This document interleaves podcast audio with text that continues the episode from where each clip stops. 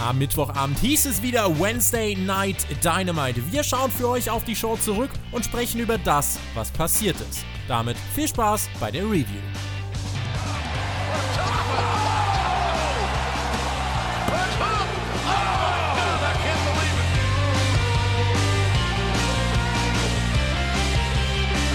Es ist Christmas Season. Wir steuern direkt auf Weihnachten zu und vorher gab es aber nochmal die finale AEW Dynamite Ausgabe des Jahres 2019 und die war nochmal ziemlich aufgeladen.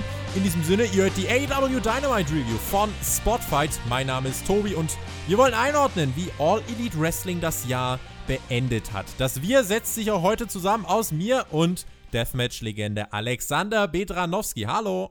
Jawohl, Tobi, ich freue mich auch diese Woche wieder mit dir zusammen einen Blick zu werfen auf AEW Dynamite. Aber bevor wir das machen, ein kleiner Exkurs. Ich möchte mal eingehen auf die Feedback-Kultur in unseren YouTube-Kommentaren. Denn da gab es in letzter Zeit vermehrt Beschwerden über verspätete Podcasts, zum Beispiel weil Raw diese Woche mal einen Tag später kam.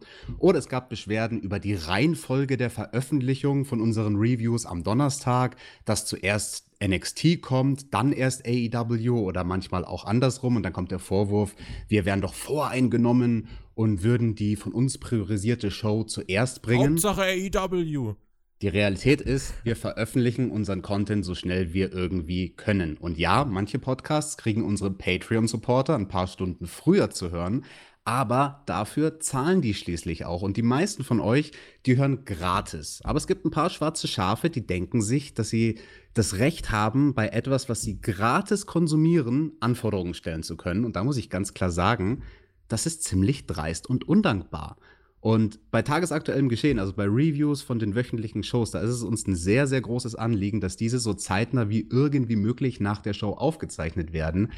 Aber wir haben alle auch noch ein Leben. Ich zum Beispiel bin Vollzeit berufstätig. Ich verlasse um 9 Uhr morgens das Haus. Der Tobi muss für die Uni am Donnerstag schon um 8 Uhr das Haus verlassen. Das heißt, wir haben zwei Optionen. Entweder wir zeichnen, entweder wir stehen um 4 Uhr morgens auf. Wie wir es gemacht haben für die ersten äh, acht Folgen oder so. Genau, am Anfang, da sind wir um 4 Uhr morgens aufgestanden, damit wir dann vormittags veröffentlichen können. Oder die andere Option ist, naja, wir zeichnen nach unserem Feierabend auf. Und ich glaube, jeder, der selbst berufstätig, Schüler oder Student ist, der wird nachvollziehen können, dass wir Letzteres machen inzwischen.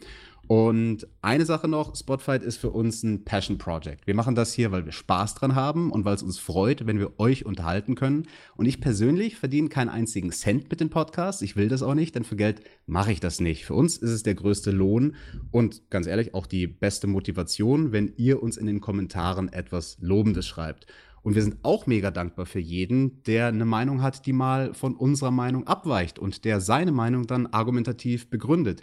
Darüber freuen wir uns und ich persönlich finde das dann immer hochinteressant zu lesen. Aber natürlich, wie das im Internet so üblich ist, gibt es dann auch immer ein paar Trolle und Hater, die nicht vernünftig argumentieren.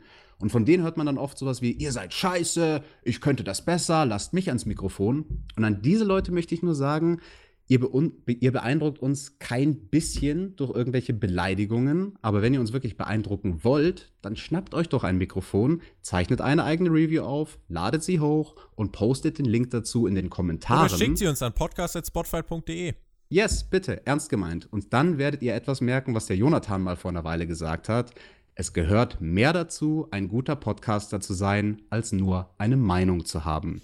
Und damit, Tobi, weil ich auf deine Meinung gespannt bin zur dieswöchigen Ausgabe von Dynamite, fangen wir an mit der Show und die ist ja direkt mal so heiß gestartet, wie es nur irgendwie geht. Genau, und die Erwartungshaltung an diese Dynamite-Ausgabe war auch ähm, sehr hoch, finde ich, bei mir. Ich weiß nicht, wie es dann bei dir war. Äh, war ja schon ziemlich vollgepackt, ne? Ja, also man muss ja auch äh, keep in mind, ne, NXT, was die da aufgefahren haben, was ja wirklich Takeover-Niveau war. NXT war eine Takeover-Wochenshow, da können wir uns, glaube ich, einig sein. Ja, das äh, denke ich auch. Das haben die Kollegen Shaggy und diesmal der Jonathan anstatt The Mac in der NXT-Review. Das haben die ja schon gut erörtert, dass wir da echt eine sehr, sehr starke Card hatten. Die Card von AEW diese Woche auf dem Papier hat die sich sehr gut gelesen. Und wir starteten ohne Umwege in die Show. JR begrüßte uns mit zwei Sätzen, gab dann an Justin Roberts im Ring ab. Dort standen bereits Pentagon Junior El Cerro Miedo und Ray Phoenix, die Lucha Brothers. Gegen sie im Ring standen der Hangman Adam Page und Kenny Omega. Star Power zum Start von Dynamite und äh, das auch ohne großes Vorgeplänkel, ne? Genau, kein Vorgeplänkel, wir kriegen gar keine Entrances, aber was wir gekriegt haben, sind trotzdem die Bauchbinden mit der üblichen Einblendung, wie so der Win-Loss-Record ist. Und ich muss direkt diese Woche jetzt beim ersten Match anfangen. Ich auch! Tobi, mit Ja! unserem, mit unserem neuen Ding. Es ist Zeit für die Bauchbinde der Woche. Dü, dü, dü. Denn bei Hangman Page stand über seinem Namen einfach nur, I don't know, make it say something like Happy Ye Holidays.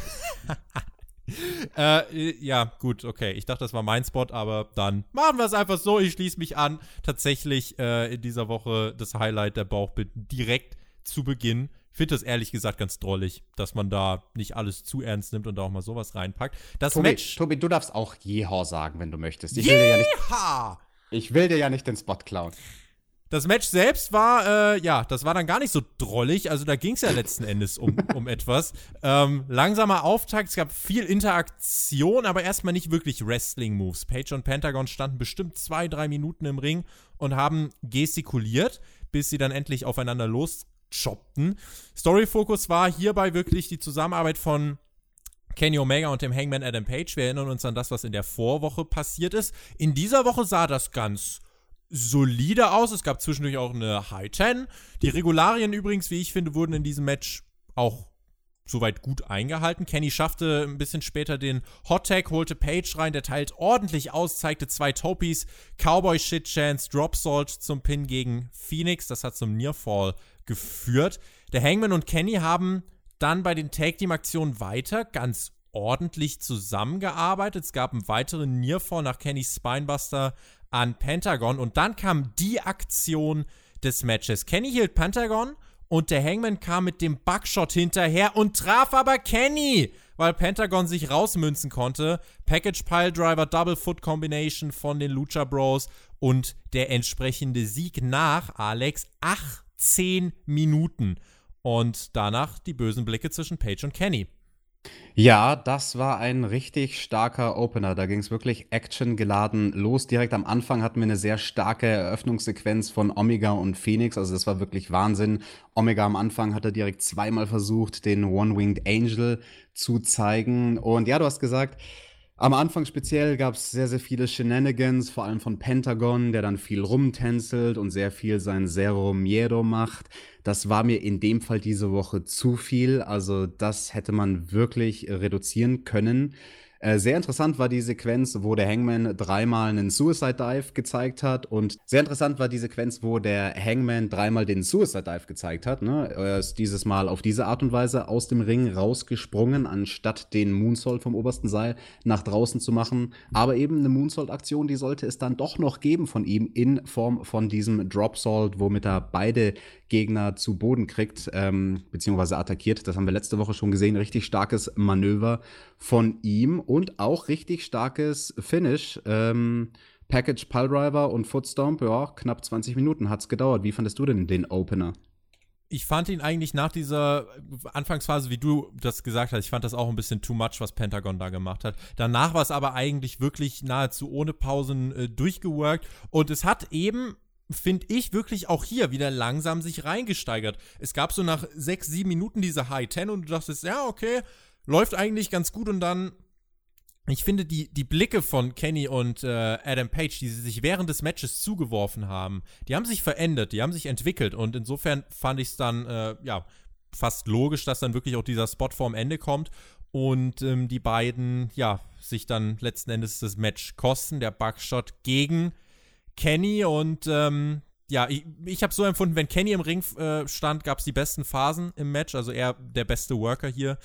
Die Story gut fortgeführt und ähm, es sollte eine Diskussion im Ring geben, bis dann plötzlich Pack sich einschaltete äh, mit einem Mikrofon, war auf dem Titantron zu sehen und er wollte Kenny zeigen, wozu er imstande ist. Letzte Woche hat er ja in der Promo gesagt, gebt mir, was ich will, ansonsten bin ich nicht für das verantwortlich, was hier noch so passiert. Und Pack ging dann in die Umkleidekabine von Michael Nakazawa und machte dann die, so eine richtig große schwarze Tür zu. Das war, Alex, wie ich finde, starkes Storytelling, weil es ganz geschickt mit diesem Opener verbunden war, aber es wirkte nicht zu aufgezwungen, sondern ziemlich organisch. Und ich fand das filmisch stark. Gerade da bin ich gespannt, ob dir das aufgefallen ist oder ob ich das jetzt vielleicht auch überinterpretiere, wie Pack dann in diese Kabine geht und diese große schwarze Tür zumacht und das Bild sich so, dieser Schwarzanteil im Bild mehr wird und du automatisch so assoziieren kannst, oh, böse, Pech, schlecht. Äh, habe ich so in diesem Moment, habe ich direkt dran gedacht und fand dann, äh, eigentlich ganz gut, wenn sich das jemand so bewusst beigedacht hat.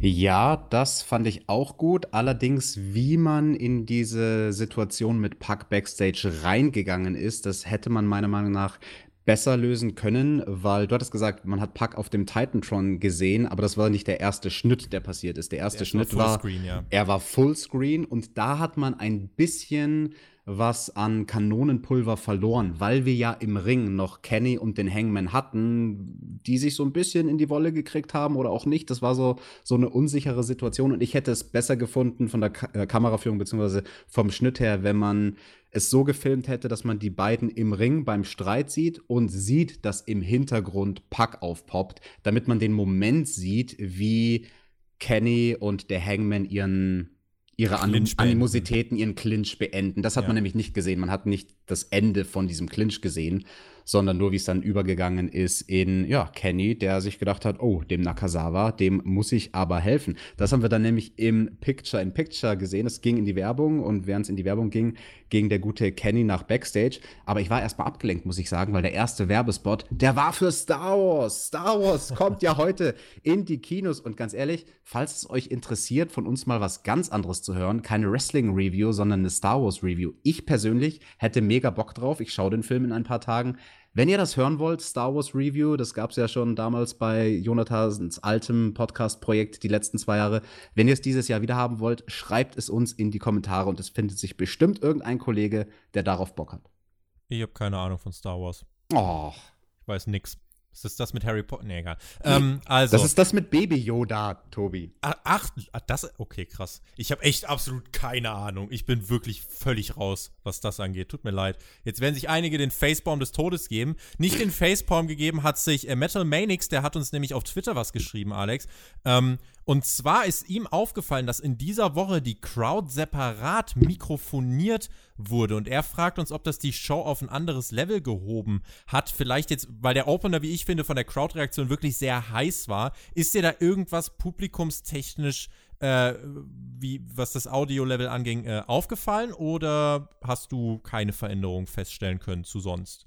Mir ist nichts Negatives aufgefallen und das ist in dem Fall positiv, weil so sollte es einfach sein, dass die Crowd die normale Lautstärke hat, die man so von einer Wrestling-Show gewohnt ist. Und ja, finde ich äh, sehr, sehr interessant. Da habe ich auch gelesen, den Kommentar auf Twitter. Und ähm, im ersten Moment, wo ich die Show gesehen habe, war es mir nicht aufgefallen. Und ja, das ist im Prinzip, keine Ahnung, wie bei so Sachen wie einem Ringrichter. Wenn der seinen Job gut macht, dann fällt er auch nicht auf. Und genauso mit den technischen Dingern. Wenn dir nichts negativ auffällt, ist es in der Regel gut gemacht. Und ja, das ist doch schön, dass AEW da auf die Tonprobleme von letzter Woche ganz speziell reagiert. Nicht negativ aufgefallen sind bei ihrem Debütmatch auch der Butcher und Blade. Und die trafen in dieser Woche auf Cody Rhodes und der hat Hilfe bekommen von Darby Allen in der letzten Woche. Das war unser zweites Match des Abends. Cody wieder absolut over gewesen. Darby an seiner Seite. Alex, äh, wir haben ja im ersten Match schon gesehen, wie das laufen kann, wenn zwei Partner nicht optimal miteinander harmonieren. Das hat in diesem Match zwischen den beiden Partnern besser geklappt. Ja, Darby und Cody, das ist eine interessante Konstellation gewesen. Also ich bin ja am Überlegen, ob das ein Team ist, was wir in Zukunft sehen. Das hätte einen riesengroßen Vorteil für Cody, wenn der sich nämlich auch auf der einen Gesichtshälfte so ein Facepaint machen würde wie Darby, dann könnte er diese schreckliche Narbe verdecken. Äh, tatsächlich muss ich dich aus deinem Traum ein bisschen rausreißen. Es sieht im Moment so aus, als würden sie in Jacksonville am 1. Januar äh, ein Match gegeneinander bestreiten. Das hm. ist jetzt so die Sache. Darby hat gesagt, ey, jetzt haben wir Butcher und Blade aus dem Weg geräumt, dazu kommen wir jetzt. Ähm, und dann treten sie vielleicht dort in Jacksonville gegeneinander an. Auch hier Butcher und Blade haben die Tag-Team-Regeln brav eigentlich soweit eingehalten. Ich finde, wir können das halt erwähnen, weil es in den letzten Wochen immer ein Kritikpunkt war. Äh, es gab eine relativ lange Dominanzphase von Butcher gegen Cody. Der Tag zu Darby wurde geteased und kam dann auch. Das Publikum fand das ganz fantastisch. Darby unterlief dann ein Fehler, er pinte den falschen Gegner, sonst hätte es vielleicht vorher schon eine Entscheidung geben können. Das brachte Doppel B den Vorteil. Cody wollte den Butcher von Darby wegtreten. Der ja, war aber resilient, hat es nicht wirklich gesellt und spuckte Cody nur seinen Mundschutz entgegen. Cody hat sich dann kurz darauf mit einem Crossroads revanchiert. Bunny hat aber den Referee abgelenkt und deswegen ging der Pin nicht durch. Es ging in die finale Phase des Matches. Darby und Cody stürzen sich synchron mit dem äh, Topies aus dem Ring. Darby hat sich, ist ja auch aufgefallen, oder? Zwischen, nicht zwischen mhm. dem zweiten, also nicht zwischen dem ganz obersten und dem mittleren, sondern zwischen dem mittleren und dem untersten Seil durchgestürzt und hat da, äh, ja, hat nicht so wirklich seinen Gegner getroffen. Naja, egal, aber die Kommentatoren haben es gut gerettet, indem sie gesagt haben, oh, er hat ihn noch am Knie erwischt und damit zu Boden gebracht. Guter Safe, wenn du mich fragst. Okay. Cody hat dann mit dem Cutter gegen Blade aber tatsächlich das Match entscheiden können. Gedauert hat das Ganze knapp elf Minuten.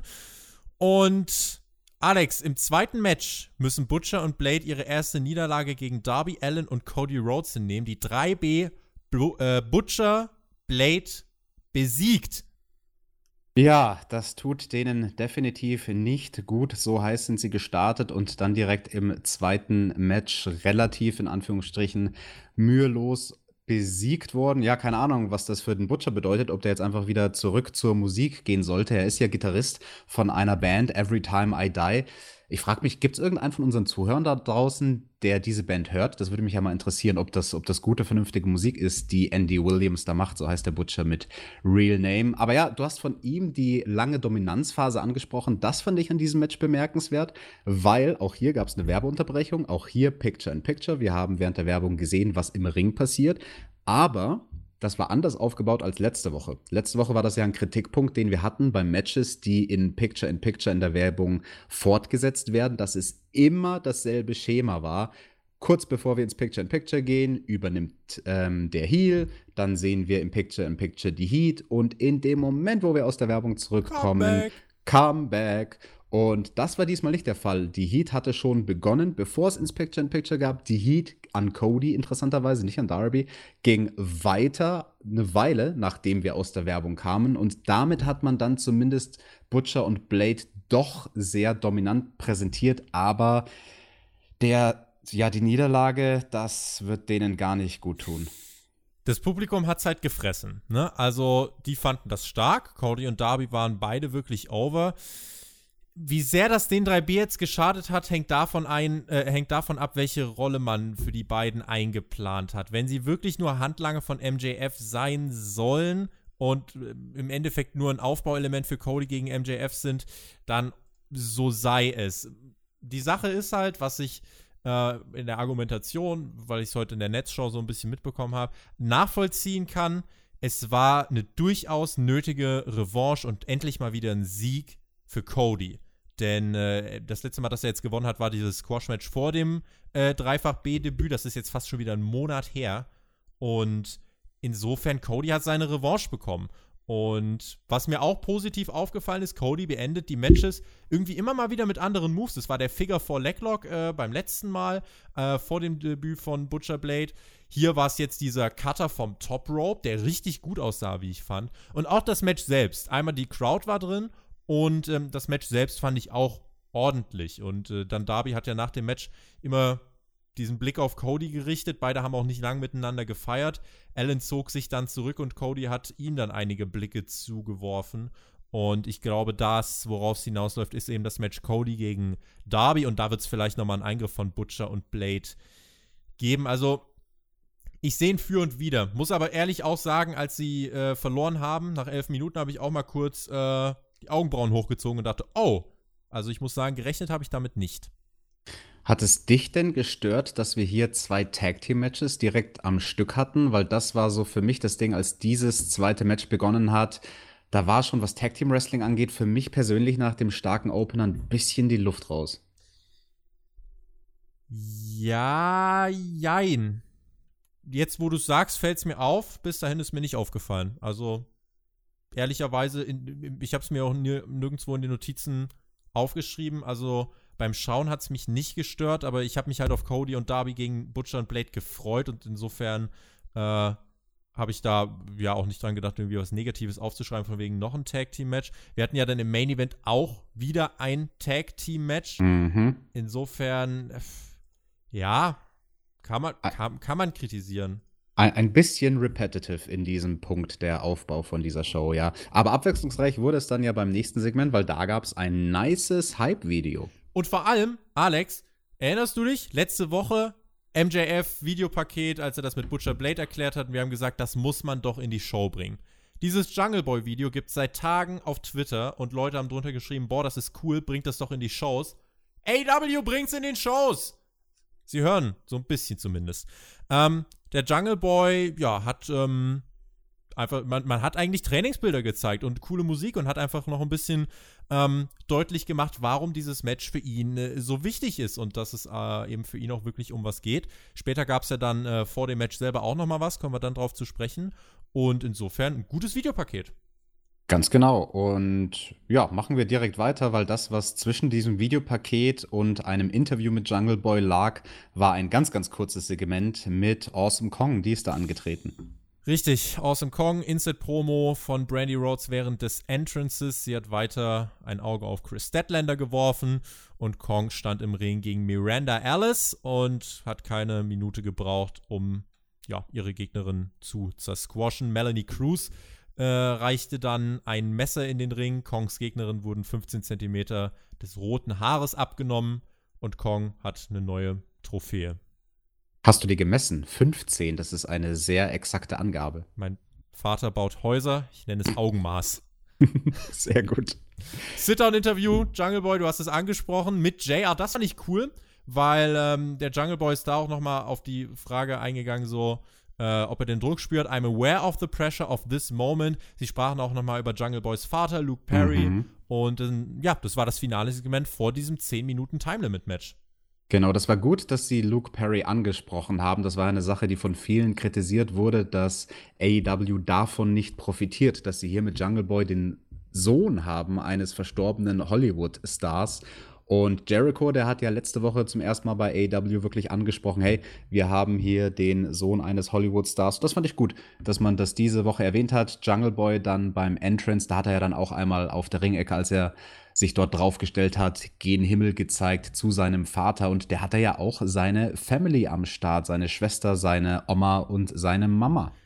So sieht's aus. Jericho kam heraus für genau dieses Match. Das war das vierte Match des Abends. Knapp 50 Minuten der Show waren hier vergangen. Es gibt kein Jackett der Woche, Alex. Dafür das aber den, für mich den Theme-Song des Jahres Judas. Ja, und, und wir hatten ja die Bauchbinde der Woche. Magst du, magst du noch mal sagen, wie sie hieß, Tobi? Äh, äh, äh, Jeha! Irgendwas mit Jeha. Irgendwas mit Jeha. I don't know.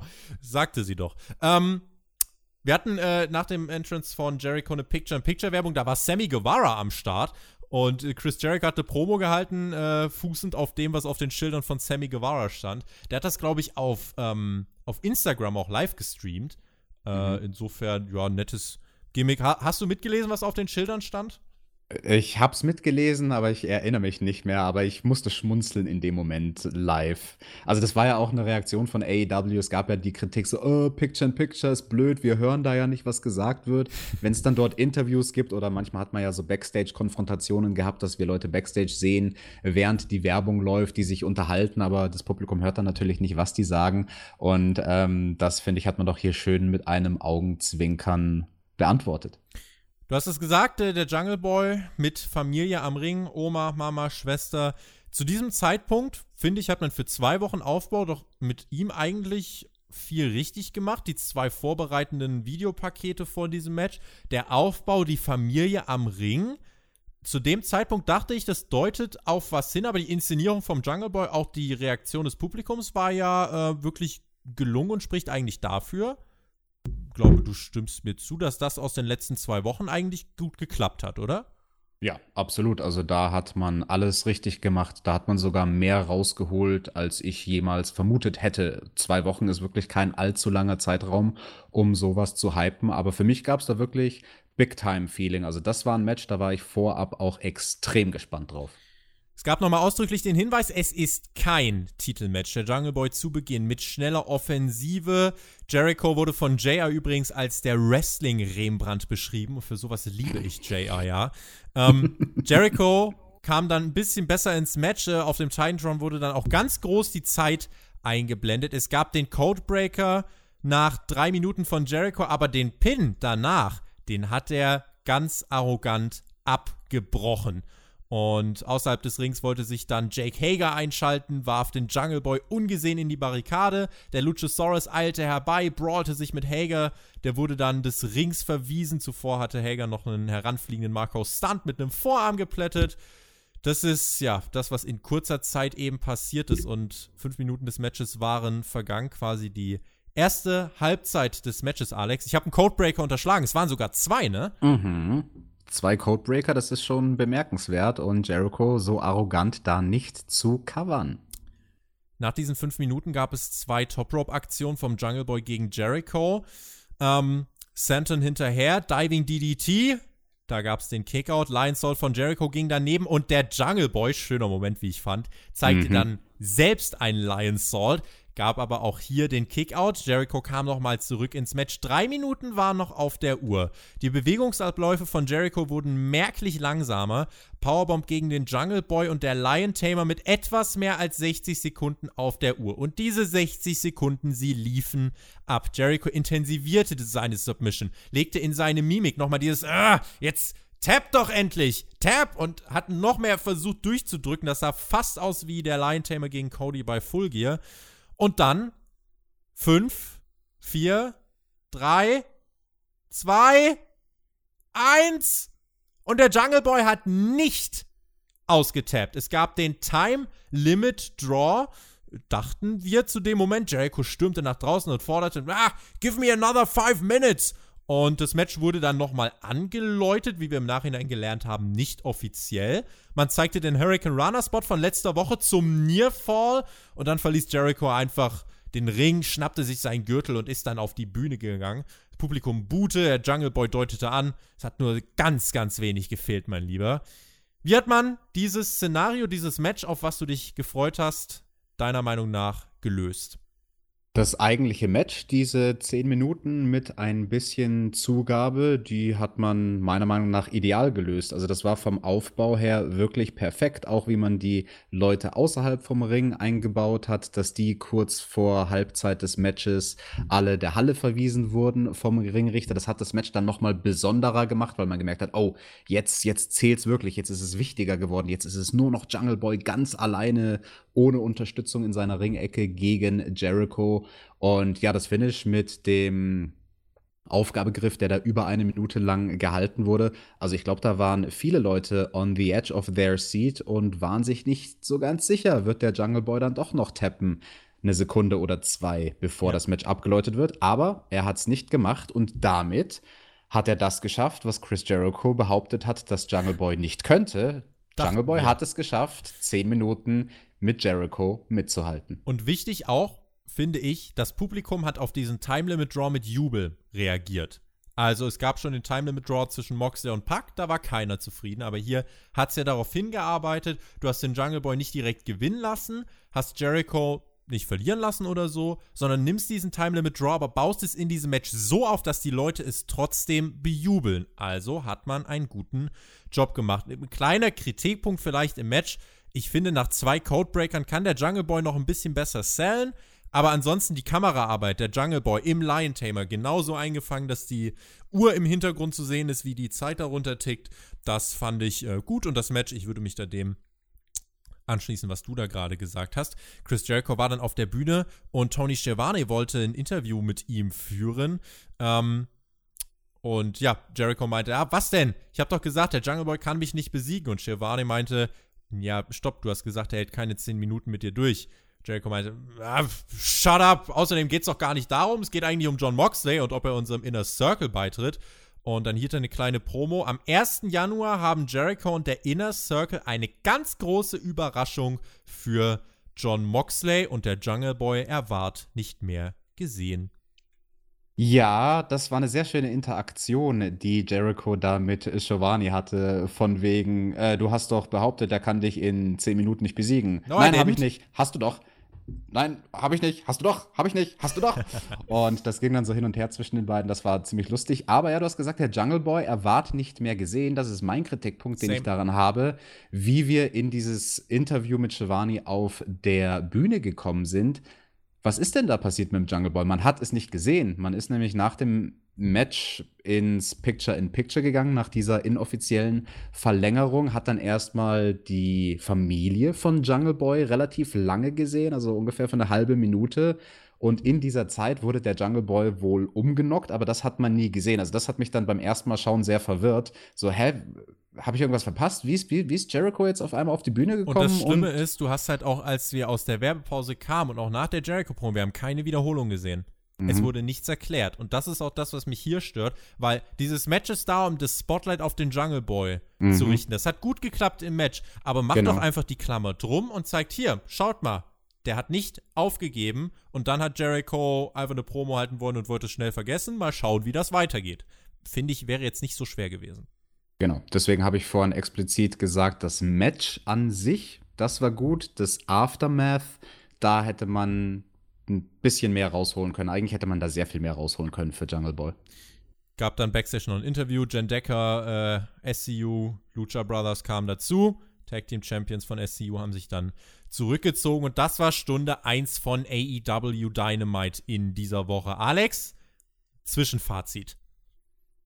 Also, ich fand Stunde 1 unterhaltsam. Für mich war es ein bisschen so eine Down-Phase, als das zweite Match begonnen hat, aus dem Grund, wie gesagt, dass das dann nochmal ein Tag-Team-Match war.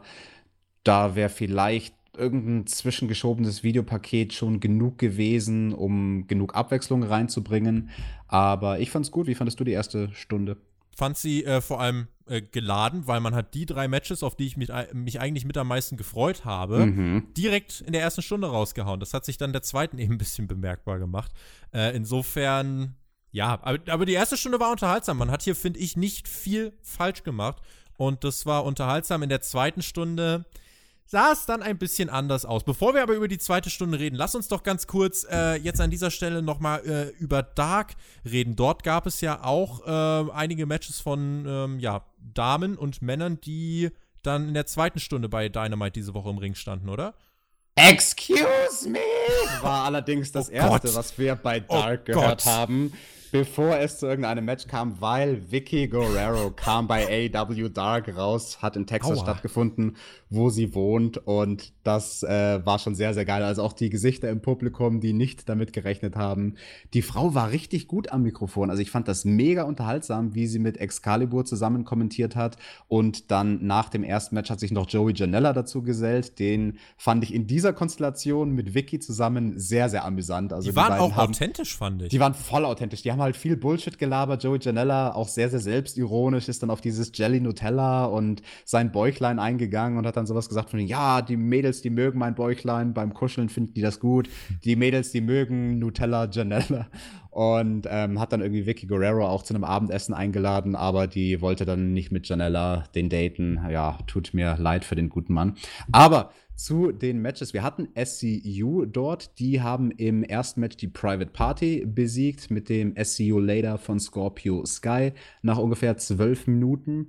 Dann hatten wir zwei Singles-Matches von den Damen, die aktuell in den Power Rankings bei AEW auf Platz 1 und auf Platz 2 sind. Platz 1 ist Britt Baker, die hat, in einem sehr, sehr kurzen Match gewonnen gegen Machiko. Das war eine Dame, die wir zum ersten Mal gesehen haben. Die hat so vom Look ein bisschen ausgeschaut wie Cindy Lauper, würde ich sagen. War noch ein bisschen grün hinter den Ohren im Sinne von, äh, bei Machiko ist aufgefallen, dass sie, wenn sie Britt Baker gefüttert hat für Aktionen, sehr, sehr langsam war. Also Gefüttert für Aktionen.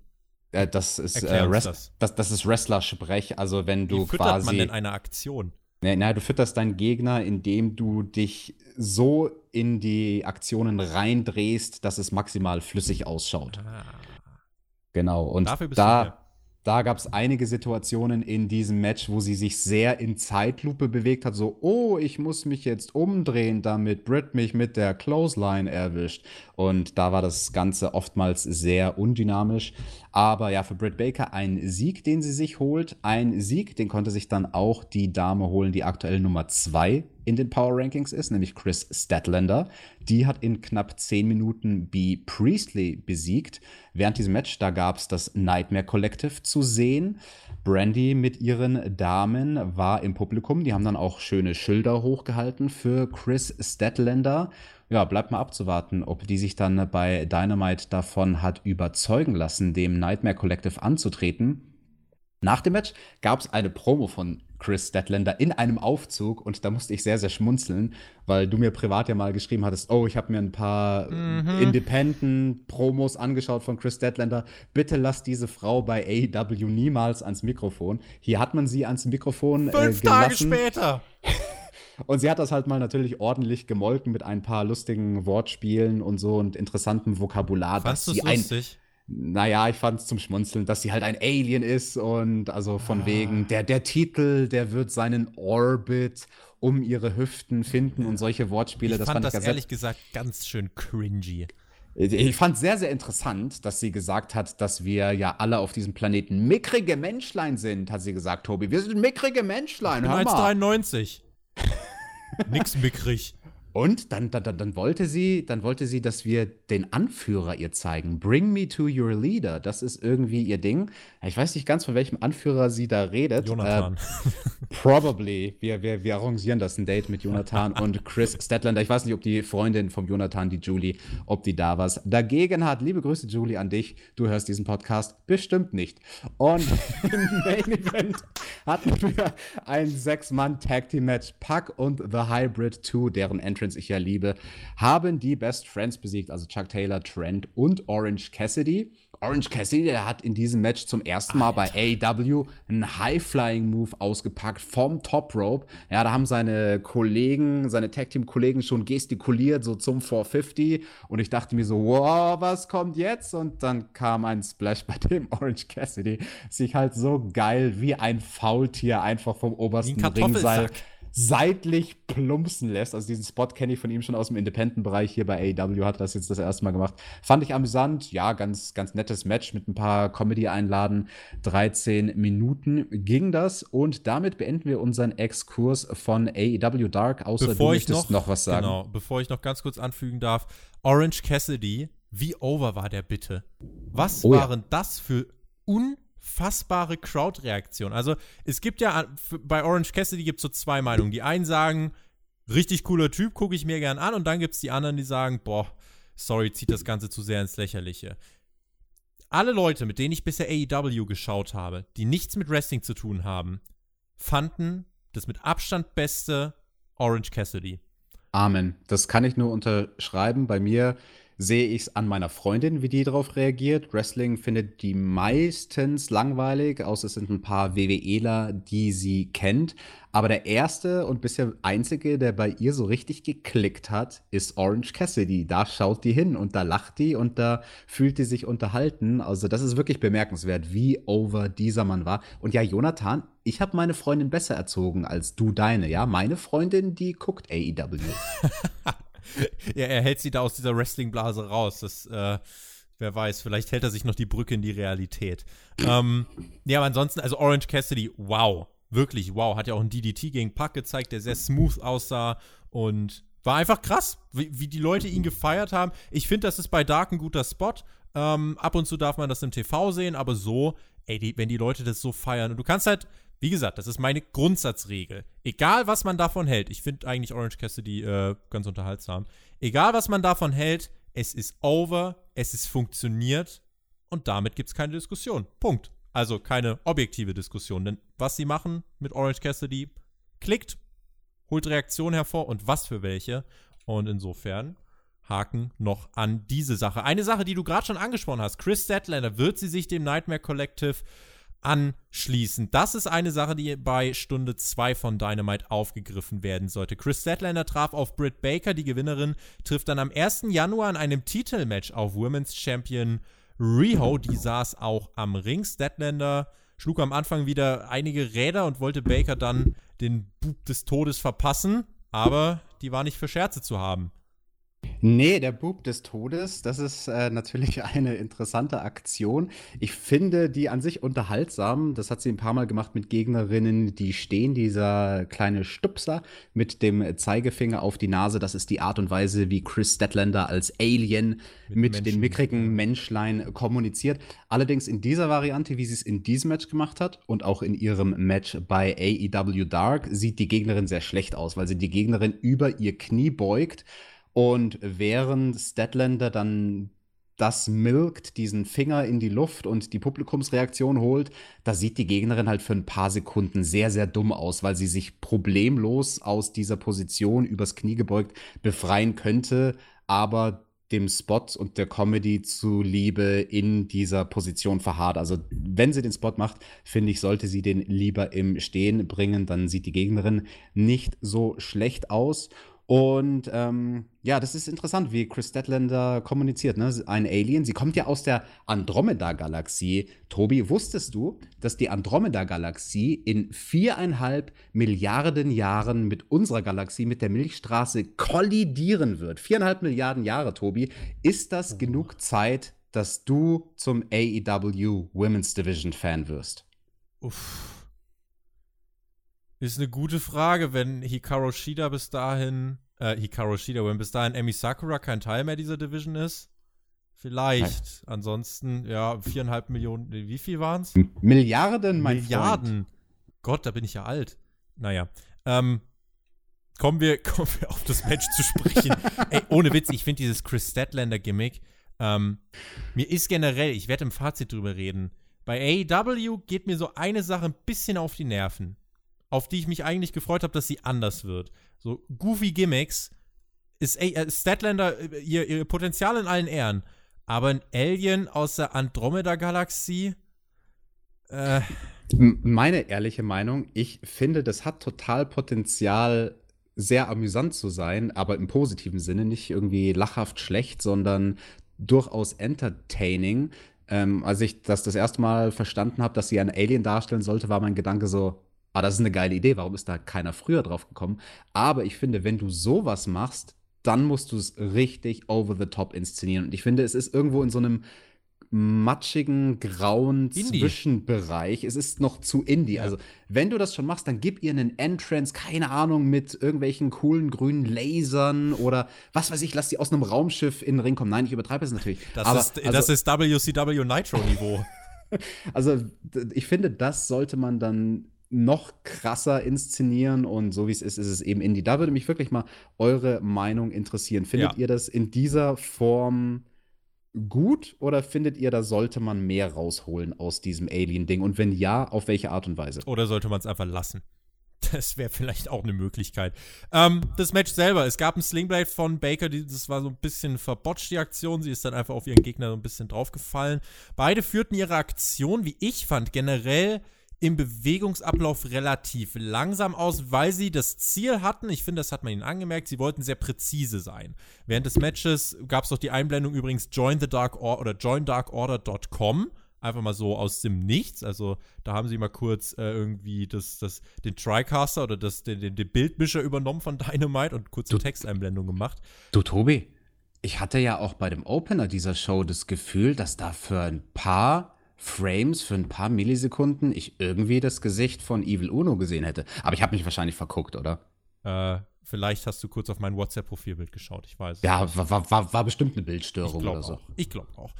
Superplex von Baker gegen Statlander. Das Publikum war tatsächlich in diesem Match auch drin. Baker konterte den Discus Lariat in ihrem Submission Hold, konnte ihn aber nicht ansetzen, weil Statlander mit ihrer Kraft aufstehen konnte, nahm Baker dann in eine Piledriver-Position und brachte genau diesen Piledriver durch, bei dem ich im ersten Moment, Alex, so ein bisschen zusammengezuckt bin, weil ich nicht einschätzen konnte, wie viele Zentimeter Bakers Kopf da jetzt noch über der Matte war. Es war aber wohl safe, oder? Ja, ich würde auch sagen, das war safe. Und ja, die ganzen Aktionen, die in diesem Match gezeigt wurden, das hast du schon ganz schön zusammengefasst, ne? Die waren mit sehr viel Bedacht und die beiden Damen waren hier wirklich bemüht, das alles so sauber wie irgendwie möglich zu bringen. Die Story des Matches war natürlich, das haben die Kommentatoren dann auch mehrmals erwähnt, der klare körperliche Gewichtsvorteil von Statlander. JR hat gesagt, ja, die ähm, wie sagt man, die, die überwiegt ihre Gegnerin mit 50 Pfund. Und ja, Statlander dann am Ende macht sie den Sack zu mit dieser Aktion, äh, selbe Aktion, mit der sie auch schon bei Dark gewonnen hat. Und das ist ja mal ein ordentlicher Run von dieser Lady hier. Direkt mal zack, zack, alle Single-Matches hintereinander gewonnen. Und jetzt haben wir sie als Nummer 1 Herausforderin. Und dann sah man, in der ersten Reihe Riho sitzen. Mhm. Und ich glaube, der ist ganz, ganz anders geworden, der kleinen, zierlichen Japanerin, bei dem Gedanken gegen die körperlich sehr eindeutig überlegene Statlander antreten zu müssen im neuen Jahr. Ja, äh, guten Rutsch, Rio. Ich glaube tatsächlich, die Chancen auf den Titelwechsel stehen gar nicht so schlecht. Aus dem einfachen Grund, Rio ist sehr selten da, weil sie auch noch viel in Japan äh, arbeitet. Und Chris Statlander wäre vielleicht für die Fans noch ein bisschen nahbarer, weil im Moment ist sie over und insofern, äh, Leute, selbe Sache.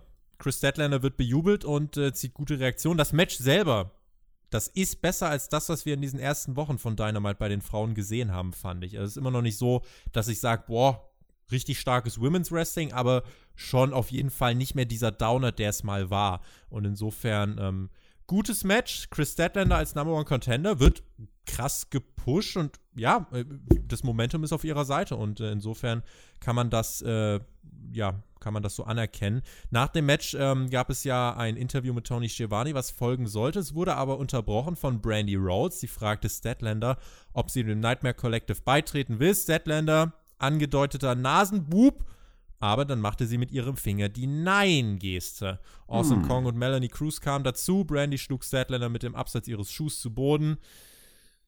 Ja, und das Publikum war so ein bisschen genervt, Alex. Das Nightmare Collective bei mir, ach, ich, ich, es macht nicht Klick so ganz. Nee, nee, irgendwie beim Nightmare Collective, da macht es wirklich nicht Klick. Bei mir auch nicht. Dafür hat es zumindest Klonk gemacht. Statlander wurde ausgenockt mit dem Schuh. Ich fand, ähm, eine Kleinigkeit hätte sie hier besser machen können. Da hat sich halt die Unerfahrenheit gezeigt. Sie hat den Moment nicht genug gemolken, den Moment von ihrer Entscheidung, weil das Publikum, das war total investiert in die Sache und hat dann schon angefangen, no, no, no zu chanten. Und sie hat da sehr, sehr, sehr schnell äh, den Finger gehoben für ihr Bub. Und äh, da, da finde ich, hätte sie aus dem Moment noch mal locker zehn Sekunden mehr rausholen können. Aber ja, wie dem auch sei, ist das eine tolle Storyline.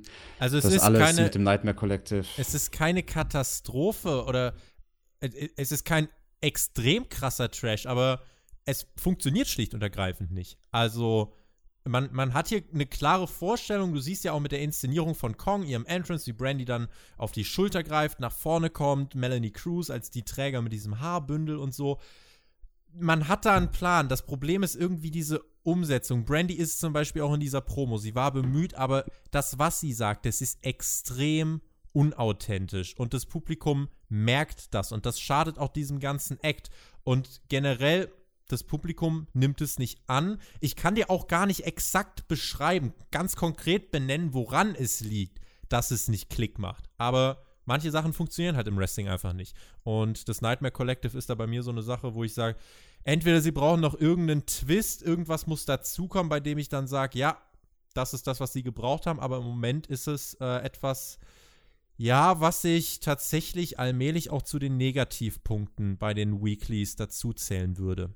Ja, du hast den wichtigsten Grund schon genannt, warum es da nicht Klick macht. Es ist unauthentisch. Ganz äh, vorne, allen voran muss man sagen, Brandy am Mikrofon, das ist einfach nicht glaubwürdig. Das kauft man ihr nicht ab. Das ist geschauspielert. Sie versucht es, sie versucht es so, so gut, wie es ihre Skills zulassen, aber am Ende des Tages denke ich, ist das einfach miscastet. Diese Rolle, das ist keine Rolle, in die sie gut reinpasst. Und ähm, das merkt man. Eine Sache, die mich übrigens auch sehr irritiert hat, direkt am Anfang, als Brandy rauskam, ging es dir genauso, als sie dann irgendwie gesagt hat, von wegen, äh, äh, Mic-Check, so nach dem Motto, warum funktioniert das Mikrofon nicht? Hey, Shivani, du hast mir doch ein kaputtes Mikrofon gegeben. Dabei hatte ihr Mikrofon funktioniert. Alles, was Es sie hat, davor äh, gesagt es hat- hatte, ja, hat man gehört. Das hat tatsächlich äh, die TV-Leitung stand, aber äh, die Hallenlautsprecher, da ging das Mikrofon nicht. Also der Ach, Monitor für okay. die der Monitor für die TV-Leitung ging, aber es hat jemand vergessen, auch den äh, Main-Mix-Kanal mit hochzuziehen für die äh, Publikumsbeschallung. Das- Dann ist es aber sehr interessant, und das muss ich ihr hier dann in dem Fall zugute halten, dass sie da so gut improvisiert hat und dann äh, einen Grund gegeben hat oder einen Grund sich schnell on the fly ausgedacht hat, was denn hier das Problem mit dem Mikrofon ist. und das selbst hat dann das zumindest wirkte gekünstelt. selbst das wirkte gekünstelt, aber es hatte zumindest äh, diesen Ansatz von, ey, gut, gut ähm, improvisiert.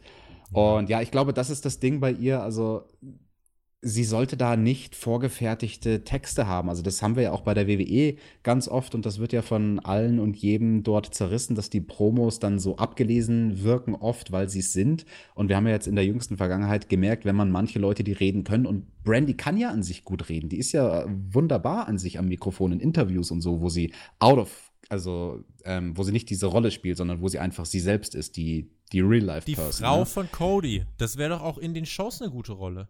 Natürlich. Und wenn man sie da einfach reden lässt, ohne großes Skript, gebt ihr nur Bullet Points. Aber hier hat sie halt keine Bullet Points, sondern hier hat sie vorgefertigte Sätze und ähm, das ist zu viel gewollt. Ja. Deswegen funktioniert es nicht. Allerdings eine Frage natürlich noch beim Nightmare Collective. Ja, jetzt hat das nicht geklappt, hier die gute Statlander zu rekrutieren. Wer ist denn dieser Dude, den die da am Start haben? Dieser Glatzkopf, den hat man da äh, früher in der Show schon mal gesehen bei dem Video bei Awesome Kongs Entrance, wo Brandy backstage war. Was ist das für ein Junge? Im Zweifelsfall der Busfahrer oder Truckfahrer. Ich, keine Ahnung. Ich weiß es nicht. Wenn ihr es wisst, schreibt es uns in die Kommentare. Ist es euer Busfahrer? Dann, dann wollen wir das bitte wissen. Findet seinen Namen heraus. Ah, Namen herausfinden wollen auch äh, Sean Spears und Tully Blanchard. Die sind noch auf der Suche nach einem Tag Team Partner, Alex. Und Was für eine Überleitung. Super. Und ähm, sie suchen noch. Sie, Tali meinte, wir brauchen irgendeinen Partner, jemand, der auf dich hört. Bei mir und Arn Anderson war das immer so, wir haben uns angeschaut und wussten genau, was der andere zu tun hat. Also, let's keep scouting. Willst du Partner von Sean Spears werden? Nee, Tobi, ich hab doch schon den perfekten Partner mit dir. Paar Dislikes mehr. Ähm, es gab dann vor dem Main Event noch ein Videopaket von den Young Bucks. Wir sind wie Brüder, Alex. Findest du Ja, nicht? wir, wir, wir brauchen übrigens nicht mal Blicke, mit denen wir uns sagen, was, was der andere denkt. Ich brauche nur wir- deinen leuchtenden Punkt bei Teamspeak. So ist das. Du siehst meinen leuchtenden Punkt und du, du weißt direkt, was ich denke und ich weiß, was du denkst. Ka kannst du da jetzt bitte an dieser Stelle so romantische Musik einspielen im Hintergrund? Nein. Okay, schade. Nein. Aber Musik gab's auch in dem nächsten Hype-Video. Ähm, ja, die first several weeks, though, die waren nicht das äh, Gelbe vom Ei für die Young Bucks bei AEW, aber in den letzten Wochen haben sie sich in den Rankings nach oben gekämpft. Es gab den Rückblick auf das Match aus der letzten Woche und SCU ist bei den Young Bucks sogar zum Weihnachtsessen eingeladen, sind ja gut befreundet, aber Freundschaft beiseite, es wird Zeit für die Young Bucks, die Titel zu gewinnen und sorry, wenn das Weihnachtsessen ein bisschen awkward wird, wenn wir dann die Tag Team Titel von SCU auf dem Tisch haben werden. Merry Christmas. Die Bucks übrigens seit sechs Matches jetzt mittlerweile ungeschlagen und als es dann zum Main Event ging, die Teams standen direkt im Ring und Justin Roberts hat dann noch die Introduction geliefert und das war der Main Event. Hast dich gestört, dass es keine Entrances gab? Nö, das fand ich absolut legitim. Also am Anfang hatte mich das irritiert bei AEW. Das hatten wir ja damals auch in den ersten Dynamite-Folgen hier in unseren Reviews besprochen. Allen voran, als das erste Mal die Titel ausgekämpft wurden, die Tag-Team-Titel. Aber nö, das fand ich äh, total in Ordnung. Etwas, Also, mehr, Ja. etwas mehr als elf Minuten hat es gedauert. Noch was? Nachschieben dazu? Nee, also äh, schn schnell zum Punkt kommen, zack, gebt uns Action, Hype-Video, direkt danach Announcement Action. Also ich, ich finde das gut. Das ist, finde ich, eine neue, schöne, moderne Art und Weise. Ich brauche jetzt nicht bei jedem Match einen Entrance, solange ich ab und zu den Entrance von Kenny Omega sehe, weil der hat einfach die geilste Einzugsmusik. Oder, ja, welche Einzugsmusik ist besser? Judas oder die von Omega? Battle Cry oder Judas? Ah. Beide super gut. Schreibt uns in die Kommentare. Oder die von SCU. Wie geht denn die, Tobi? SCU! Proud of the West. SCU. Es gab in diesem Match, was ein bisschen mehr als elf Minuten gedauert hat, einen frühen Ansatz zum SCU Later. Der wurde aber von Matt Jackson abgewendet. Viele Konter generell, weil man die Geschichte erzählt hat, diese Teams kennen sich. Match selbst bestand aus ganz viel Spektakel. Die Bucks dominierten in den ersten 5, 6 Minuten. Ganze hat sich dann zugespitzt. Es gab This is Awesome Chance. SCU konnte langsam wieder Fuß fassen, als es auf die Zielgerade zuging. Scorpio Sky konnte das Blatt ein Stück weit maßgeblich wenden. Man sah ja übrigens auch das Tag Team Wrestling, was in den ersten beiden Matches des Abends, ja, äh, gewissen anderen Teams gefehlt hat. Zumindest bei Omega und bei Page hat das ja komplett gefehlt. Hier wurde halt wirklich deutlich, wie Tag Team Wrestling dann funktioniert, wenn es actually Teams sind. TKO von Scorpio Sky gegen Matt Jackson und der SCU Later hinterher. SCU schlägt die Young Bucks. Plötzlich haben sich dann aber Creeper um den Ring herum versammelt. Das Licht ging aus und bevor wir darüber reden, Alex, deine Meinung zum Main Event. Gutes Match, schnelle, leicht verdaubare Popcorn-Action. Ganz besonders krass fand ich die Choreografie am Anfang, wo ja alle vier Leute involviert waren und teilweise Aktionen direkt im Ansatz erstickt wurden und quasi Konter auf den Konter-Konter. Also das war wirklich sehr, sehr gut gemacht. Ein Stil, den, glaube ich, wirklich außer den Young Bucks niemand auf dem Planeten so gut beherrscht. Das Finish kam dann so ein bisschen. Ja nicht aus dem Nichts, aber es, es war, war schon wieder so ein bisschen flat. Wir haben das, glaube ich, schon mal genau. angesprochen, ne? War so ein bisschen flat, war so ein bisschen underwhelming und ich dachte mir so, hä, wie was? Das, das war's jetzt? Show vorbei? Ja, okay, äh, Titelverteidigung ist okay. Ja, dann äh, kann ich ja den Fernseher ausschalten an dieser Stelle, oder? Tatsächlich, die Sache war, ähm, man hatte Zeitprobleme. So ein bisschen. Und äh, das Match wurde wohl, so sagt zumindest Dave Meltzer, Wrestling Observer, äh, Match wurde ein bisschen gekürzt. Und äh, damit man noch genug Zeit für das hatte, was dann äh, danach kam, meine zwei Cent äh, zum Match, das war jetzt nicht das beste Aufeinandertreffen der beiden ever, aber schlicht und ergreifend ein guter TV-Main-Event. Popcorn-Action, wie du es gesagt hast. Also, das schaltest du ein, das ist leicht äh, zu konsumieren. Die Bucks verlieren ihr erstes Tag-Team-Titelmatch, sind damit, glaube ich, auch entsprechend erstmal aus dem Titelgeschehen raus. Backstage gab es ja vorher bei Dynamite diese Interaktion zwischen den Lucha Bros und SCU. Vielleicht das jetzt wieder eine Sache, die fürs Titelgeschehen relevant wird. Die Show war nicht vorbei. Es wurde, wie gesagt, dunkel. Wir sahen auf dem Titantron jointhedarkorder.com. Die Creeper standen um den Ring herum. Im Ring selbst die Bugs und SCU. Stu Grayson und Evil Uno kamen heraus. Äh, letzterer im Anzug und mit Mikrofon. Ja, und haben dann gemeint, Young Bucks, you have suffered a loss. Eigentlich würden wir euch jetzt rekrutieren wollen, aber heute ist das nicht so. Dark Order put them down.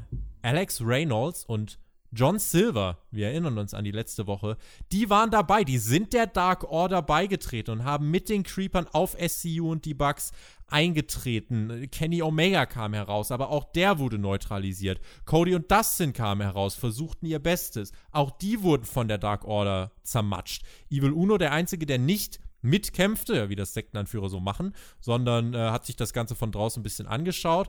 Der Hangman Page, das haben die Kommentatoren angesprochen, der äh, kam nicht zur Hilfe, der ist wahrscheinlich schon Richtung Christmas geritten. Und dann hat Evil Uno noch zum Mikrofon gegriffen und meinte, niemand wird mehr an der Dark Order zweifeln. Und das war das Ende der letzten AEW TV-Show des Jahres 2019. Das Ende der letzten Dynamite-Ausgabe in diesem Jahrzehnt. Es ist so ein Running Gag geworden. Und man beendet es mit der Dark Order. Das fand ich überraschend. Ich weiß noch nicht so ganz, ob ich es gut fand. Ich fand es zumindest anders. Anders als erwartet. Und ich fand es mutig, hier mit so einem klaren, mit so einer klaren Dominanz von einem Heel-Stable die Show zu beenden. Doubled down ist das, was oft gesagt wurde. Also AEW doubled down on the Dark Order. Also sie haben nicht nochmal sich irgendwie da zurückgezogen, sondern haben hier wirklich in dieses Segment einen Schritt gewagt, den du jetzt nicht so leicht rückgängig machen kannst. Nee, aber ich finde das gut, dass sie den wagen, weil selbst falls das jetzt nicht so overkommen wird, wie sich das AEW erhofft, dann kann man sich zumindest nicht den Vorwurf machen, es nicht versucht zu haben mit der Dark Order. Am Anfang war das alles sehr dahingerotzt und aus dem Nichts und alle haben sich gefragt, hä, was, soll ich mit dieser Dark Order? Die, die, die funktionieren nicht. Ich finde die inzwischen sehr, sehr interessant. Also diese Videopakete, die wir da über vier Wochen verteilt gesehen haben, ich finde, die haben sehr geholfen, die glaubwürdiger zu machen. Allen voran Evil Uno, den habe ich vorher nur empfunden als einen dicken Wrestler, der nicht so ganz weiß, ob er Comedy oder düster verkörpern soll. Und dem kaufe ich seine Rolle jetzt ab. Also auch mit diesem Outfit-Change, mit dem Anzug, am Mikrofon, sehr, sehr gute Arbeit von ihm.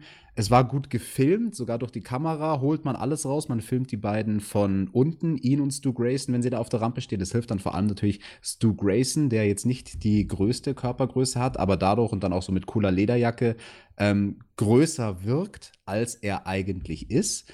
Ich fand es interessant, dass man das Jobber-Tag-Team mit Reynolds und dem Piraten John Silver, dass man die da jetzt mit reingeholt hat. Das ist ja in sich auch schlüssig mit dem, was man die letzten Wochen erzählt hat und auch Sachen, die wir gesehen haben online auf, auf YouTube und bei Dark. Da wurde diese Story ja auch weitergeführt, backstage, dass die beiden in den Clinch bekommen haben und John Silver gesagt hat, ey Junge, wir, wir müssen aufhören, hier die ganze Zeit zu verlieren. Und dann hatte ihm Reynolds den Dark Order Flyer an die Brust gedrückt und da hat es jetzt scheinbar Klick gemacht bei John Silver.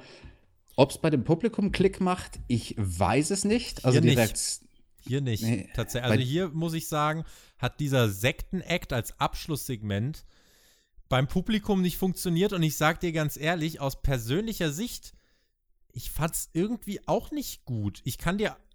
Es ist ganz schwierig, weil auf der einen Seite ähm, was natürlich reinspielt, wir haben viele Sektengimmicks, ne? Also mhm. wirklich, so, du hast halt wirklich viel so diese dunkle Kacke, sag ich mal. Du hast das Nightmare Collective, dann hast du jetzt hier äh, das mit der Dark Order. Du hast, du hast einen Alien.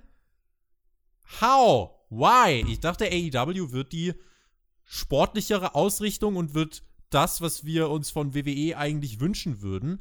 Denn diesen ganzen goofy Stuff, bei dem ich mir so ein bisschen denke, es ist ziemlich weird, den sehe ich jede Woche Montag und Freitag. Das muss ich mir nicht anschauen. Insofern. Ja, also, aber äh, ganz kurz, ja. also Statlander mit dem Alien-Gimmick würde ich da jetzt definitiv nicht in diese Schublade packen. Aber natürlich, wir haben drei düstere Stable bei AW Butcher Blade Bunny, ne? Die muss man dann natürlich auch noch in dem Kontext aufzählen. Die stören mich halt, noch am wenigsten. Ja, aber das Problem ist, es gibt drei davon und die kannibalisieren sich halt gegenseitig. Vor allem, wenn dann alle drei hier in einer Show zusammengepfercht werden, die, die rauben sich dann gegenseitig die potenzielle Overness im Sinne von als, als Heels over zu sein. Und noch dazu kommt, also diese ganze Show hatte viele Elemente, die repetitive waren, dass es viele Tag Team Matches gab, haben wir ja auch schon angesprochen. Wir hatten dreimal so ein Rekrutierungsding. Bei Jericho ist das ja auch so. Jericho, der will ja Moxley rekrutieren Stimmt. und Nightmare Collective ja. will rekrutieren und die Dark Order rekrutiert. Und also das dreimal in einer Show ist dann meiner Meinung nach wirklich ja. zu viel desgleichen. Also, wie gesagt, aus persönlicher Sicht irgendwie äh, bei mir funktioniert es nicht. Andererseits, das hast du sehr richtig ausgeführt, das war der Payoff der Dark Order Segmente, der ja irgendwie auch kommen musste. Das ist das Zeichen, dass das irgendwo hinführen sollte. Ich glaube, man musste, man wusste schon seit längerer Zeit, was man da jetzt vorhat. Eigentlich seitdem man angefangen hat, diese Promo-Videos zu machen. So. Die Dark Order hat neue Mitglieder, die waren zu erkennen an den Masken mit den pinken statt den grünen Elementen. Es gab, äh, also wir haben die beiden neuen gesehen, Silver und Reynolds, und es gab noch einen dritten mit so einer pinken Maske. Und der sah aus von der Statur, fand ich, wie Brandon Cutler. Das würde beispielsweise auch Sinn ergeben. Also irgendwie eine Sekte bzw. Fraktion von Verlierern, Jobbern ich weiß nicht, ob es funktioniert. Äh, der Inner Circle beispielsweise als Fraktion war diese Woche nicht so präsent. Dafür eben die Dark Order. Irgendwann mussten sie halt jetzt wieder vor die Live-Kameras. Man hat sich bemüht, das groß zu inszenieren. Und es war, wie gesagt, es war letztlich der große Payoff, den man bringen musste. Ob das halt an dieser Stelle sein muss, zum Abschluss dieser Show. Ich muss sagen, ich fand es falsch platziert. Aus objektiver Sicht, wie gesagt, das ist der logische Payoff. Aber dagegen stehen halt auch die schwachen Crowd-Reactions. Da funktioniert die Dark Order vor diesem Publikum eben nicht. Aber, Tobi, Crowd-Reactions, die wird es geben, wenn diese dritte Person mit der anderen Maske enthüllt wird. Ich glaube nämlich nicht, dass das Brandon Cutler ist. Es ist doch ganz eindeutig, wenn du dir die körperliche Statur anschaust und überlegst, welcher Wrestler hat in der Vergangenheit schon mal für eine Zeit lang so eine Maske getragen. Es ist hiermit bestätigt, CM Punk kommt zur Dark Order. ja, weil er tired of losing ist. Ja, äh, Tired of Losing, WWE Backstage-Quoten, die sind auch Tired of Losing. Die sind diese Woche wieder auf unter 100.000 gefallen, by the way. Ah, jetzt fang doch nicht wieder an mit deinen Zahlen hier, Tobi. du immer da, mit deinen Ratings. Ja, ja, ist Unwort des Jahres gefühlt. Ähm, nee, ich finde, man schadet irgendwie auch den Topstars. Wie Cody, wie den Bucks, wie Kenny. Ich finde, man muss da echt aufpassen im neuen Jahr. Weil, also letzten Endes, äh, die Show endete dann quasi damit, dass sie äh, einem der Bugs in den Mund gegriffen haben. Alle hielten dann ihre Hände hoch und brüllten We are one. Damit endete Dynamite eben, ja, in dieser Woche, diesem Monat, diesem Jahr, diesem Jahrzehnt. Ja, mit einem Team, bei dem wir gesagt haben, sobald sie in den Ring steigen, könnte es wieder kritisch werden. Ich, dieser Act, ich finde ihn irgendwie, irgendwas stört mich noch daran. Es ist, es wirkt es macht nicht Klick, die Crowd-Reaktionen fehlen. Ähm, und ich weiß nicht, was da für Matches rauskommen sollen. Und vor allem, was mir am meisten wehtut, ist wirklich, dass, äh, dass dafür Topstars ihr, ihr, ihre Overness so ein bisschen hergeben. Also Kenny Omega wird von, ja, wahrscheinlich Brandon Cutler, Jason Reynolds und diesem Silver-Typen verprügelt. Im Main Event von Dynamite. Ich ja. finde, da läuft was falsch. Das ist natürlich ein Vorwurf, den man AEW und vor allem den Topstars machen könnte, dass sie da zu sehr bereit sind, sich hinzugeben, um andere Leute overzubringen. Klar, das muss man machen als Topstar hier und dann.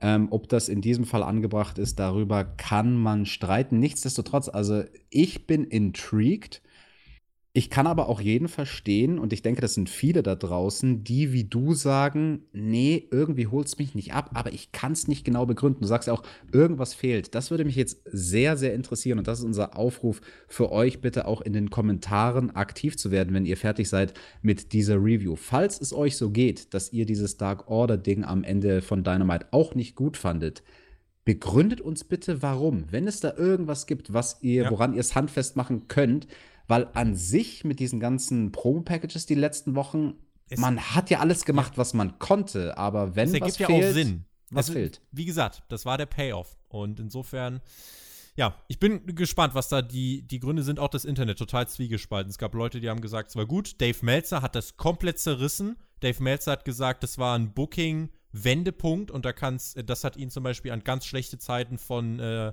WCW erinnert. Ich fand es ehrlich gesagt ein bisschen zu überdreht. Aber ja, in dieser Woche, ich habe NXT und AEW nacheinander geschaut. Ich kann insofern jetzt auch gar nicht verschweigen, dass das einen Einfluss auf mein Fazit hat.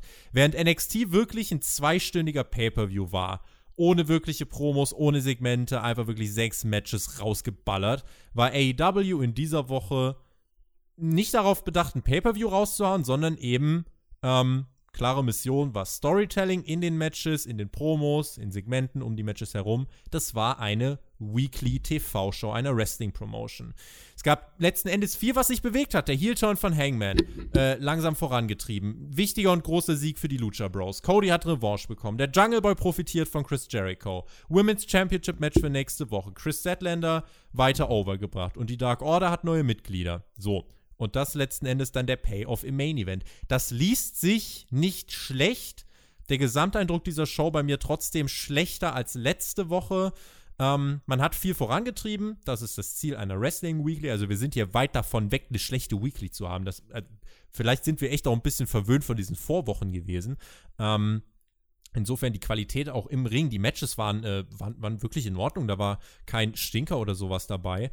Ähm, und insofern war es auch für mich wirklich noch eine ordentliche Dynamite-Ausgabe, aber das Niveau der Vorwochen konnte man nicht halten. Und es gibt einfach so ein paar Sachen, das Nightmare Collective, das mit äh, hier, äh, mit der Dark Order im Main Event, die so ein bisschen, ja, noch nicht ausgereift wirken und bei denen ich einfach hoffe, dass man das macht, was man in den letzten Wochen bewiesen hat. Auf Feedback hören, einen nötigen Twist einbauen, damit es overkommt und es nicht aufzwingen. Also, wenn ich Ende Januar immer noch das Nightmare Collective in dieser Form ertragen. Wenn ich das Nightmare Collective mit Emi Sakura ertragen muss, äh, dann mache ich freiwillig eine Raw-Review. Also ich glaube nicht, dass dieser glatzköpfige Mensch, den wir da gesehen haben in den Promos vom Nightmare Collective, dass das Emi Sakura mit neuer Frisur ist. Ja, doch kein Mikrofonständer. Alex, wie fandst du Dynamite?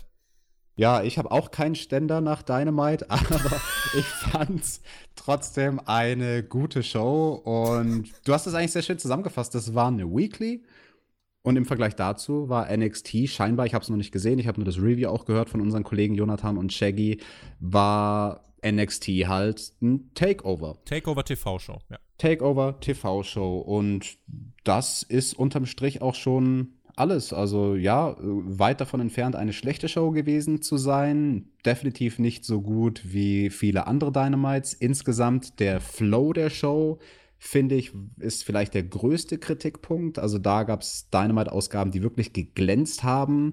Allen voran Episode 5, wenn es darum geht, wie die Show verknüpft ist von den Segmenten, wie alles ineinander übergeht und alles ineinander überfließt. Das war hier so ein bisschen Stop-and-Go-mäßiger und halt eintönig, wie wir schon erklärt haben. Nichtsdestotrotz, ich finde es interessant. Man hat eine Basis fürs nächste Jahr. Ich bin intrigued, wie es dort weitergehen wird. Und ja, was ist eure Meinung? Schreibt es uns. Über was rede ich sehr gern, Alex? Über Emi Sakura. Und? Ratings. Ja, Mann. Und die werden in dieser Woche, äh, ja, interessant. Beide haben ja wirklich nochmal äh, hochgefahren. NXT halt deutlich mehr.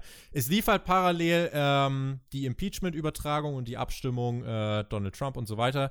Ähm, jetzt werden einige sagen, jetzt kommt doch nicht mit Politik. Nee, keine Sorge, aber äh, dieses Impeachment-Zeug wird halt unfassbar viel geschaut und insofern die Quoten für NXT und AEW werden definitiv runtergehen. Aber in dieser Woche, dadurch, dass NXT quasi ein Pay-Per-View im Fernsehen ausgestrahlt hat, wo man auch äh, gesagt hat, äh, ein Teil davon wird halt einfach werbefrei sein. Ähm, der, der Opener, das NXT Tag Team, äh, das NXT Titelmatch, so rum, das war ja ähm, komplett werbefrei. Das äh, wird, glaube ich, Leute gezogen haben. Insofern sehe ich äh, NXT ratingmäßig diese Woche vor AEW. NXT war auch die bessere Wrestling-Show letzten Endes, äh, aber es war halt ein Wrestling-Pay-Per-View, während Dynamite halt wirklich eine Wrestling-TV-Show weekly war. Aber ähm, von dem, was ich gehört habe, bei NXT natürlich sehr gutes Wrestling, aber Storyline-technisch. Ja, es gab keine Segmente so oder viel. Promos, genau. Ja. Also das, aber das war halt auch nicht das Ziel. Man wollte Klar. jetzt nochmal für diese letzte Ausgabe NXT richtig viel raushauen. Es war das erste Mal, dass ich NXT auch vor AEW geschaut habe. Und das ist halt ein ganz krasser Kontrast in dieser Woche gewesen, der, äh, den ich absolut nicht verschweigen kann. Also ratingmäßig NXT muss eigentlich vor AEW landen mit dieser Show. Für AEW wird es, glaube ich, die niedrigste Quote bisher geben. Man wird da, boah, im schlimmsten Fall fällt man unter 600.000, aber wir müssen mal gucken. Nächste Woche gibt es ja kein Dynamite. Äh, NXT läuft wohl mit einer aufgezeichneten Ausgabe, wobei man da jetzt auch nichts getaped hat. Also mal gucken, was man da jetzt noch die Tage machen wird. Und ihr hört dann uns ansonsten nochmal nächste Woche bei Hauptkampf in einer großen Weihnachts-Sonderausgabe. Ich kann euch versprechen, es wird chaotisch, aber ich glaube sehr unterhaltsam. Wir haben ein bisschen überzogen, ne? Ja, du sagst groß. Also ich würde sagen, groß ist die Übertreibung, nein, groß ist die Untertreibung des Jahrzehnts. Solange es noch geht. Ähm, ist ja nicht mehr lang. Also genießt es, äh, eure letzten Tage in diesem Jahrzehnt. Das war die letzte Dynamite Review für dieses Jahr. Vielen lieben Dank an alle, äh, die uns bisher durch diese zwölf Episoden begleitet haben. Ich finde, das ist eine spannende Reise, die wir hier durchmachen und ähm, ich hoffe, die Reviews bieten euch da den Mehrwert. Ähm, wir versuchen da wirklich äh, von vielen Blickwinkeln drauf zu schauen, versuchen auch ein bisschen tiefer reinzugehen und deswegen sind die Reviews auch nicht nach 40 Minuten vorbei.